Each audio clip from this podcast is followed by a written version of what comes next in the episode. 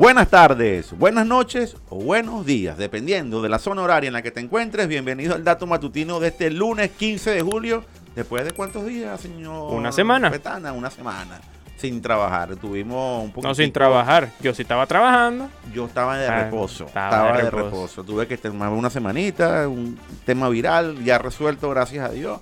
Hay que cuidarse. Y sin embargo, estábamos trabajando, estábamos activos porque estábamos generando full información Sí, en todos los medios. Sí, sí, yo muy pendiente de lo que estaba ocurriendo en Taiwán, en China, todos los acontecimientos de la semana pasada que no fueron menores.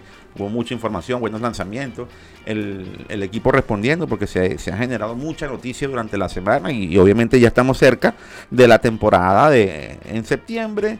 En septiembre comienza, digamos, lo que es la etapa final del año y vienen todos los grandes lanzamientos, lanzamientos del iPhone, lanzamientos de diferentes productos, varias ofertas, eh, nuevos, nuevos servicios, etcétera. Entonces es una temporada interesantísima y obviamente tenemos que estar muy montados en la, en la información. Eh, indudablemente, indudablemente que hay muchas noticias que, que se han ido generando. La semana pasada se firmó la ley de chips, un tema que no podía dejar de nombrar hoy o de decirlo hoy, porque es verdaderamente emblemático que Estados Unidos haya hecho esto en un momento importante, momento, un momento muy, muy importante, eh, que también queda demostrado, mm, no sé si por casualidad o causalidad, eh, la tensión con China y Taiwán se ocurre en el marco de este proceso. Yo creo que nadie le iba a decir a Biden, en medio de esta situación, nadie le iba a decir a Biden que no firmara esa ley o que no, la, no le dieran ejecútese, porque obviamente el contexto con ese conflicto abierto con China, pues prestaba para que esto se aprobara rápidamente. Y aparentemente van a ir más funcionarios norteamericanos a Taiwán. Eh, siento que esas tensiones van a seguir, pero percibo de que tiene una intencionalidad también política para que se para que se coloquen más recursos, para que se financie más rápidamente la industria de chips en Estados Unidos y también en Europa.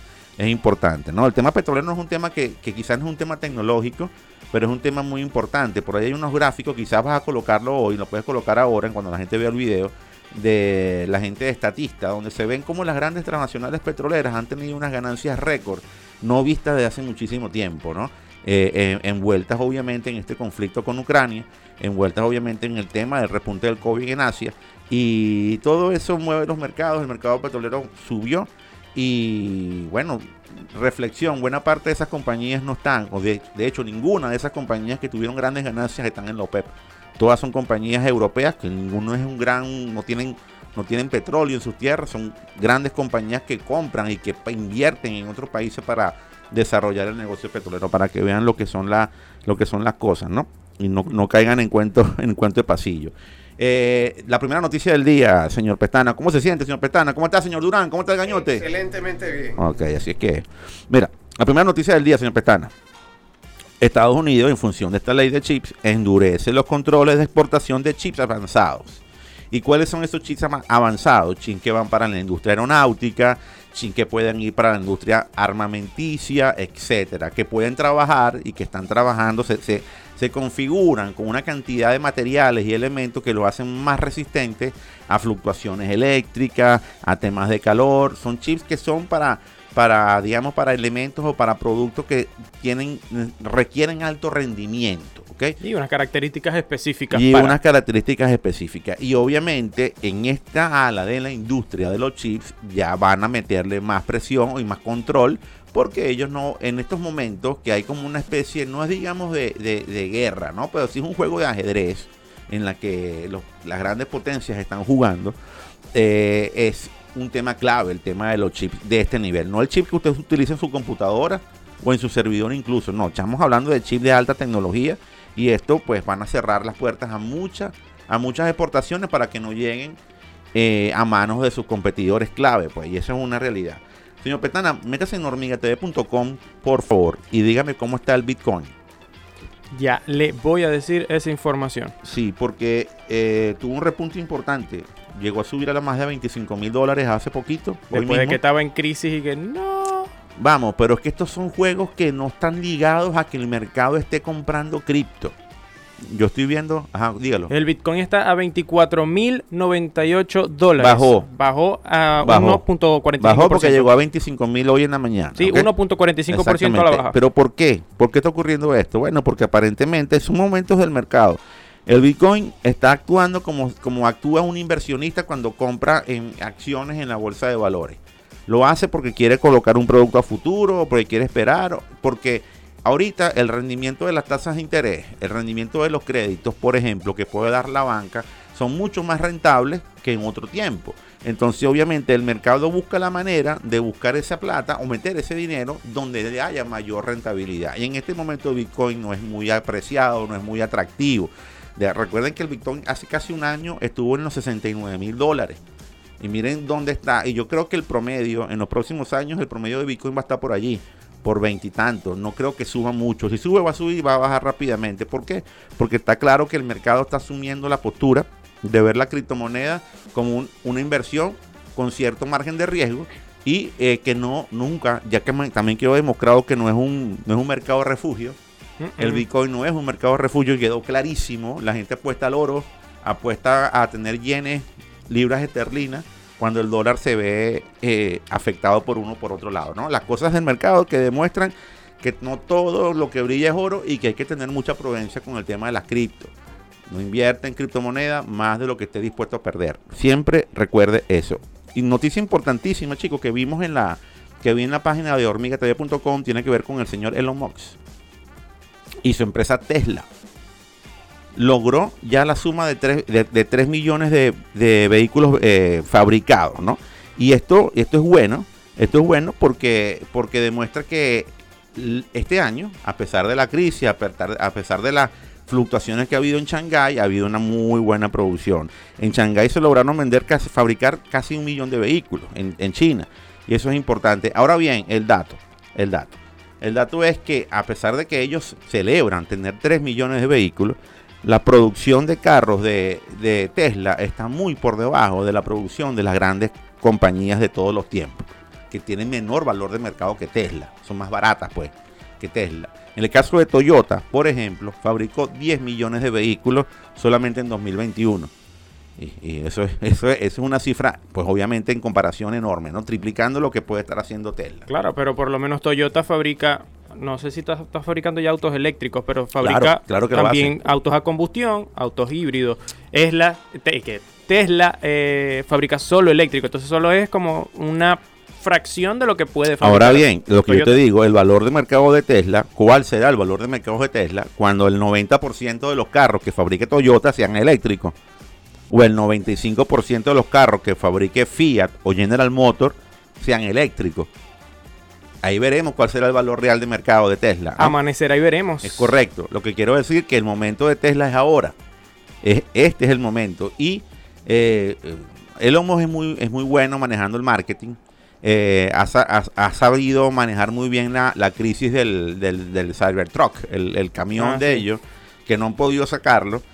Eh, y, si se compara el camión de Tesla con otros camiones, que otras camionetas que han utilizado o que han, o que han fabricado eh, compañías incumbentes, también eléctricas, o incluso la que está generando ya General Motors, este, con el F-150, creo que es el modelo de la pickup, eh, es, bastante preocupante. El, competidor este directo de Tesla, que es una compañía estadounidense que le fabrica los autos eléctricos a Amazon, tiene un convenio con Amazon. Ajá, ajá, eh, Rivian, creo Rivian, Rivian, Rivian, Rivian, sí. Rivian tiene una camioneta, una pickup, que es su vehículo más vendido y, o sea, es, es, mucho más estético, porque yo pienso que el, el camión muy estético, de, es muy estético. El camión de Tesla... A mí no me gusta. Mm, es raro, es feo. Es feo, parece un carro de, de, no sé, de las películas de los 80 que hablaban del futuro después de la guerra, después de la bomba y tal, y del tipo Mad Max. Mad Max.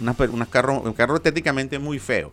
Pero lo que quiero decir, hay que meterse en el contexto. Para el norteamericano, para los Estados Unidos, las camionetas de este tipo son importantes. ¿Por qué? ¿Por qué?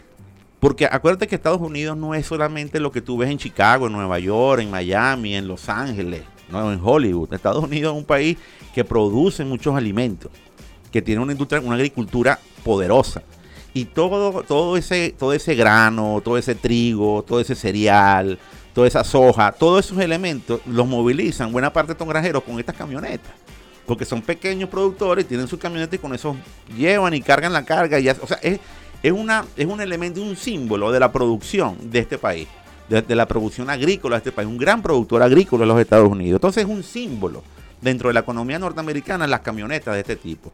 Y Tesla no ha dado un golpe importante en un segmento que más allá de lo anecdótico, que más allá de lo bonito, que ya más allá, más allá de lo estilizado, es un segmento que al norteamericano no solamente que le guste, sino que lo necesita tener para seguir siendo productivo. Ahí eh, van a pegar más fuerte las General Motors, ahí van a pegar más fuerte las compañías estas como Rivian, la Ford, y es entonces donde yo veo que el momento de Tesla es ahora. Y yo creo que el señor Elon se ha ido muy bien, ha ido muy bien a, competir en este mercado de carros sedán, muy bonito, muy utilizado. Este, pero si verdaderamente queremos que esto sea sustentable en el tiempo, Tesla tiene que ya competir y darse fuerte en este segmento de mercado, cosa que no está haciendo. Y si lo está haciendo, lo está haciendo muy lentamente. Y en China, donde ellos tienen una apuesta enorme, en China, Tesla no llega al top 5 de fabricantes. Ahí la mayoría de las marcas son marcas asiáticas, son marcas chinas, son marcas locales. Que por cierto, yo creo que aquí en Venezuela va a ser más fácil tener carros eléctricos chinos que norteamericanos. Y eso no me parece malo. De donde vengan, que vengan. Y que podamos comprarlo y que haya crédito para que la gente pueda comprar su carro eléctrico. Ojalá que eso pueda, ocurrir en el país en los próximos 10, 5 años. Ojalá, sería fantástico que ocurra no somos, somos agnósticos en dicha materia, no importa dónde venga, pero que venga y que estén al acceso de, de las personas, de todo, no solamente los que tienen mucha plata, sino lo que podemos, lo que lo pueden comprar por crédito. Ojalá que se activen los créditos pronto en este país. Bueno, esa fue esa noticia de Tesla me pareció importante porque siento que Tesla está perdiendo su plus. Va a seguir siendo una compañía exitosa, va a seguir siendo una compañía chévere, eh, muy bonita, muy tal, pero no sé si a la hora de compararse y competir con los históricos de siempre y con los nuevos, pues vaya a tener eh, todo el éxito garantizado como el señor en los Mock profesa, ¿no? Veremos qué pasa en el futuro. Bueno, por aquí es todo. Este dato matutino de hoy, 15 de julio. Recuerden que nos pueden ver en la señal de Telecolor. Agradecidísimo que el señor Alvin Portillo y todo el equipo de Telecolor. Recuerden también que ya esta semana comenzamos con todo lo que van a ser las promociones de Hormiga Talks, el evento que vamos a realizar para finales de octubre. La alcaldía de Maracaibo realizando una apuesta importante por este evento y estamos pues en conjunto consolidando ciudadanía digital, que es lo más importante, que es lo que queremos hacer. La meta, el objetivo es que a la vuelta de un tiempo, no le pongamos fecha, pero a la vuelta de un tiempo tengamos a Maracaibo como la primera Smart City de Venezuela. Un gran reto, pero que requiere el concurso de toda la gente que tenga ganas de hacerlo conocimiento, formación, ideas. Eso es algo importantísimo y estamos montándonos en esta. Es importantísimo. Esta semana vamos a darle mucha más información con relación al Hormiga Talks. Y atentos, atentos porque el evento va a estar fantástico, señor Petana.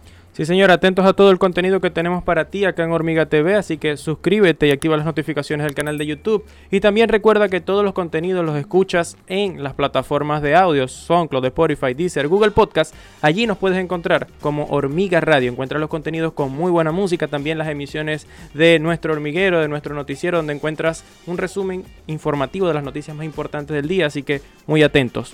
Vamos a escuchar un tema musical del año 1995, del año de mi nacimiento. Un tema musical que sugirió el señor Josécho, José Durán, nuestro camarógrafo. Es un tema que es de, una banda llamada Collective Soul y se titula December. Y con esto pues finalizamos esta edición número 181 del Dato Matutino. ¿Cómo se llama? December. Ok. No se olviden que la información es poder. Ya preparó el gañote, señor Durán. Y nosotros queremos que... Que ustedes tengan el poder. Así es que hasta mañana.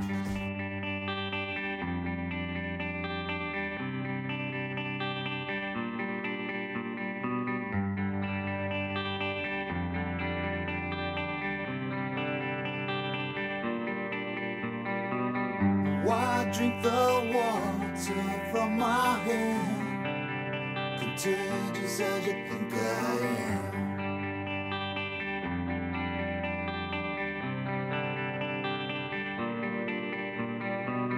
just took my son towards your domain.